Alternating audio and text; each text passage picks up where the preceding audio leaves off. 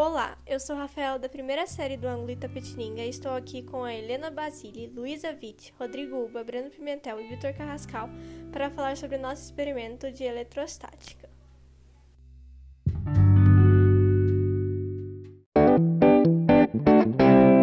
Sobre o experimento 1 da caneta plástica e parede, o segundo pedaço de sacola plástica na parede e o terceiro tubo de PVC e bolinha de papel alumínio.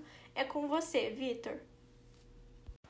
No primeiro experimento, quando atritamos uma caneta, cedemos elétrons. A caneta então fica presa à parede por uma força eletrostática, pela diferença de cargas entre a parede e a caneta, direcionada para a parede.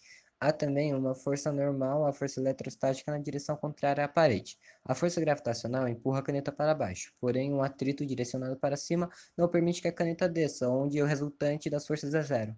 No segundo experimento, ao fazer tal procedimento, estamos atritando o plástico, nesse caso o papel ficará com uma parte da carga positiva, enquanto o plástico com a outra parte negativa. Por isso, quando colocando o plástico em um local que tenha carga oposta, a parede no caso, isso criará uma força de atração forte entre a parede e o objeto. No terceiro experimento, ambos começam neutros. Ao passar o cano de PVC no papel toalha, ele fica com uma carga negativa. Você aproximando o cano de PVC na bolinha de alumínio, ela fica com uma carga positiva, tendo um atrito. E você, Breno, o que você descobriu do experimento 4 da bexiga e do cabelo e do experimento 5 da bexiga e do papel toalha? E também, se a gente atritar objetos diferentes que inicialmente eram neutros, há uma transferência de carga elétrica de um para o outro e o que recebe elétrons fica carregado negativamente e o que perde elétrons fica carregado com cargas positivas, ou seja, fica carregado positivamente, e isso que faz é, a bexiga atrair o papelzinho. Se atritarmos uma bexiga e um cabelo, a bexiga ficará eletrizada, pois a bexiga é um material isolante e se eletriza por atrito. E o cabelo fica carregado eletricamente, sendo capaz de atrair as cargas elétricas opostas de outros corpos e sobre o experimento 6 da bexiga e tubo de PVC e o experimento 7 da bexiga e tubo de PVC, porém de uma forma mais diferente. O que aconteceu, Rodrigo? Então, no primeiro experimento da bexiga com o tubo PVC, quando esfregamos o papel de toalha no cano, o papel doa elétrons, deixando assim o tubo de PVC eletrizado por atrito, e ao aproximarmos ele da bexiga, ocorre uma eletrização por indução.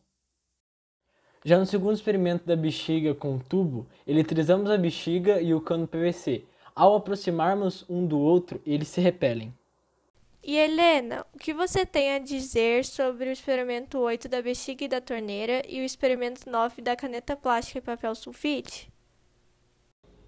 No experimento da caneta e do papel sulfite, nós colocamos a folha de papel sulfite na parede e esfregamos a caneta, fazendo com que a mesma tenha cargas negativas e fique grudada na parede.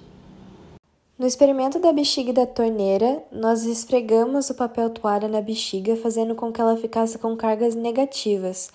Como consequência, a água mudou a sua rota em torno da bexiga. E por fim, Luísa, o que você tem a nos falar sobre o experimento 10 da bexiga e lata de alumínio, o 11 das fitas de papel alumínio e régua plástica e do 12 bexiga e papéis picados. No experimento realizado da bexiga com a lata de alumínio, a bexiga até então neutra, após ser esfregada no cabelo, fica eletrizada por atrito, e assim que aproximamos ela da lata, ocorre uma interação por indução, fazendo com que a lata seja atraída pelo balão. No 11 experimento, a régua ao ser esfregada no papel toalha fica eletrizada por atrito, e ao aproximarmos ela dos pedaços de papéis que estão neutros, as tiras de alumínio são atraídas por indução.